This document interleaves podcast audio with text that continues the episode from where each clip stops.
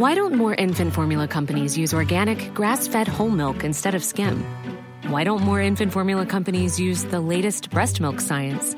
Why don't more infant formula companies run their own clinical trials? Why don't more infant formula companies use more of the proteins found in breast milk? Why don't more infant formula companies have their own factories instead of outsourcing their manufacturing? We wondered the same thing. So we made ByHeart, a better formula for formula. Learn more at byheart.com.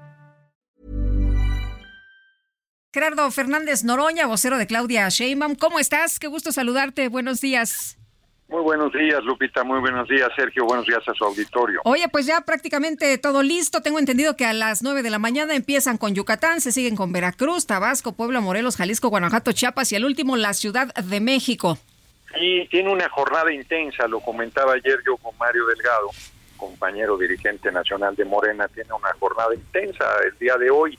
Eh, Claudia eh, vuela en unos momentos más, o, o ya salió, no sé, para el Lerdo, en Durango, y yo estoy abordando un avión rumbo a Chicago, también a reunión con paisanos el día de hoy y mañana.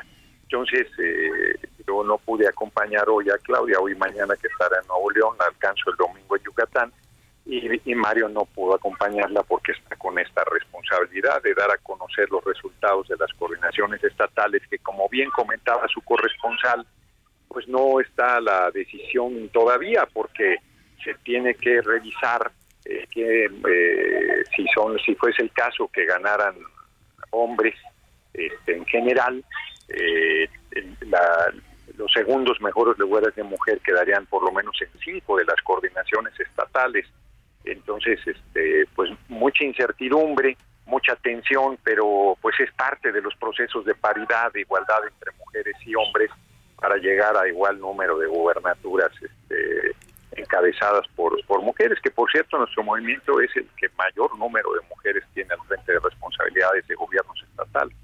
Gerardo, ¿cómo? Y bueno, tendremos una, una mujer al frente de la presidencia de la República de izquierda, ¿no? Cualquier mujer. Dime, Sergio. Sí, Gerardo, eh, cuéntanos cómo están viendo la pues el esfuerzo para mantener la unidad del movimiento independientemente de, de quiénes sean los candidatos.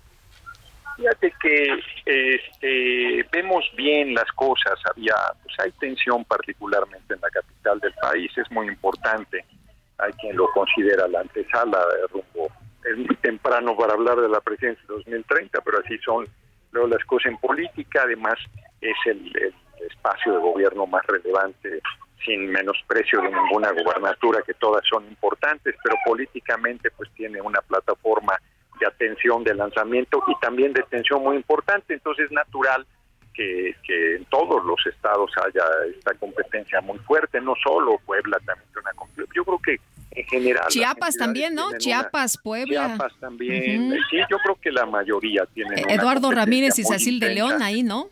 Sí, sí, sí, sí. Entonces, este, sí hay nerviosismo, sí hay tensión, pero yo creo que van a salir las cosas bien. Yo veo a los compañeros, a pesar del, del legítimo interés que tienen, comprometidos con la unidad. Eh, ayer, de hecho, fuimos muy insistentes en la Arena México, estaba muy fuertes las porras natural de quienes apoyan a una, una, una aspirante u otro a las coordinaciones estatales este, insistimos mucho en la unidad y yo espero sí. que las cosas salgan. Oye, pero pero hubo ahí el aplausómetro y la porra sí, y, y, y, luego sí. la doctora Sheinbaum que decía, a ver, oigan, este, unidad, griten conmigo, unidad. ¿Cómo ves a los aspirantes? ¿Sí van a pasar pasa. la prueba?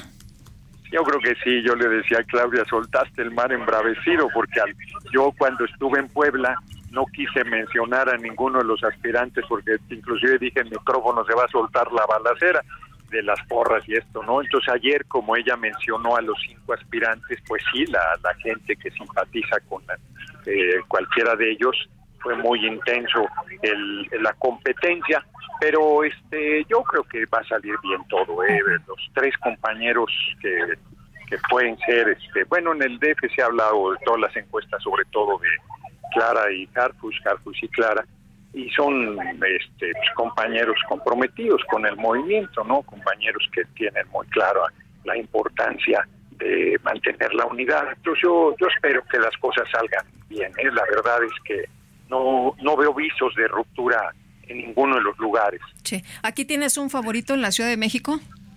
No, yo no pues, soy el vocero de Claudia, eh, no debo plantear eh, ninguna cosa en ese sentido porque pues, se presta a descalificaciones, ¿no? Entonces, este, no, no, o sea, sí tengo mi corazoncito, pero no diré, no, no diré y, este, además pues ya está hoy se sabrá y apoyaremos a quien salga adelante, de eso que no haya duda. Muy bien. Oye, ¿se va a dar a conocer entonces a las seis de la tarde todas las designaciones, todos eh, eh, los que hayan ganado?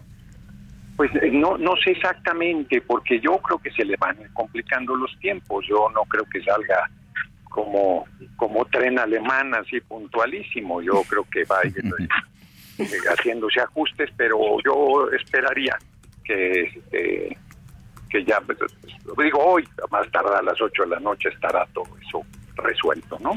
Muy bien, pues Gerardo, muchas gracias por tomar la llamada. Muy buenos gracias días. A ustedes. Cuídate. Hasta luego, un abrazo. Buen viaje.